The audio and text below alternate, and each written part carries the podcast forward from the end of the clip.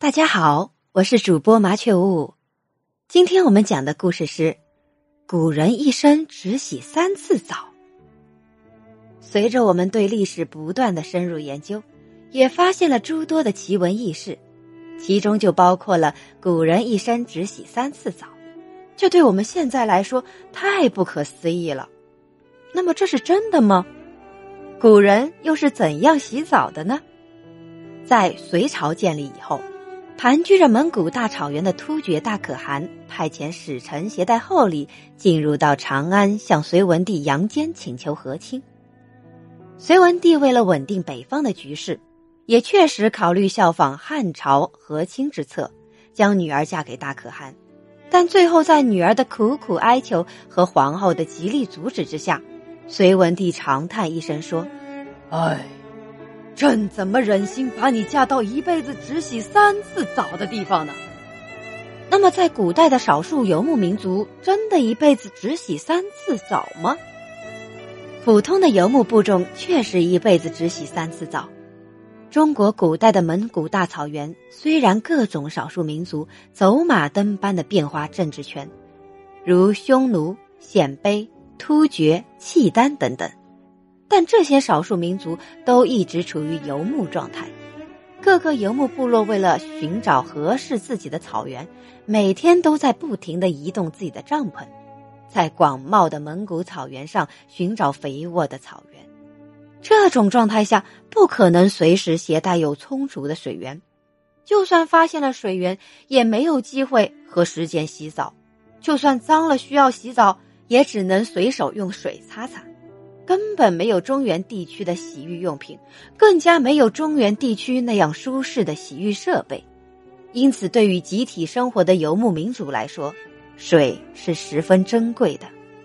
而且，少数民族的普通部众也是处于被统治的状态，还需要帮贵族做事，平时完全没有时间烧水洗澡，所以，对于一般的游牧部众来说，确实是一辈子只洗三次。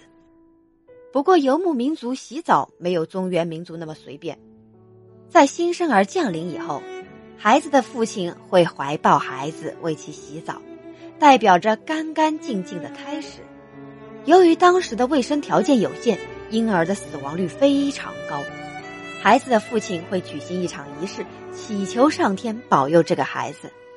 第二次洗澡就是结婚的时候，新娘和新郎都会洗。男子代表着自己成年，女子代表着自己新的生活。最后一次就是老人去世之后，家人也会为老人洗一次澡，代表着老人干干净净的一生。换句话讲，当时的北伐游牧民族的确一辈子只洗三次澡，但游牧贵族阶层却是经常洗澡的，完全不受三次的限制。早期的游牧民族中的贵族阶层确实和普通部族一样，一辈子只洗三次。但随着汉化程度的越来越深，这种情况呢就发生了改变。早在西汉时期，南匈奴单于向汉朝皇帝请求和亲，最后汉元帝将宫女王昭君嫁给了南匈奴单于。平白得了这么个美人的南匈奴大单于欣喜若狂。在将王昭君娶回匈奴以后，每隔五天就会让属下准备开水等物，让王昭君沐浴，而自己呢，还是没有洗澡的习惯。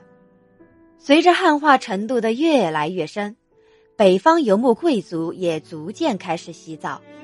到了五代十国时期，北方的契丹族建立了大辽国，国中体制完全是效仿唐朝而设立。有一种说法是，辽国继承了大唐帝国的风俗文化，洗澡这样的小事自然就更加普及了。在辽国的上京等城市，构建和中原没有什么区别，甚至出现了专门的集体浴室。但这样的浴室仅仅只接待贵族和官员，普通人仍然是不行的。到了明清时期，北方的游牧民族已经见过了南方的世面。在贵族的营帐啊，都会配备一个洗澡的大木桶。明朝建立的初期，派遣大军出师北伐，元朝皇帝在惊慌逃跑之时，仍然不忘带走他那楠木相遇的特质与同。中国古代非常注重自我清洁，甚至有号召春天洗浴去病的上巳节。到了西周时期，沐浴礼仪逐渐形成定制。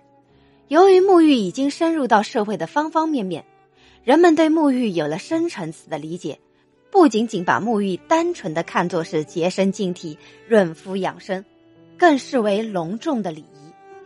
先秦四神祭祖之前都是要沐浴净身的，这已是一个定法，表示内心洁净虔诚，称之戒，亦称斋戒。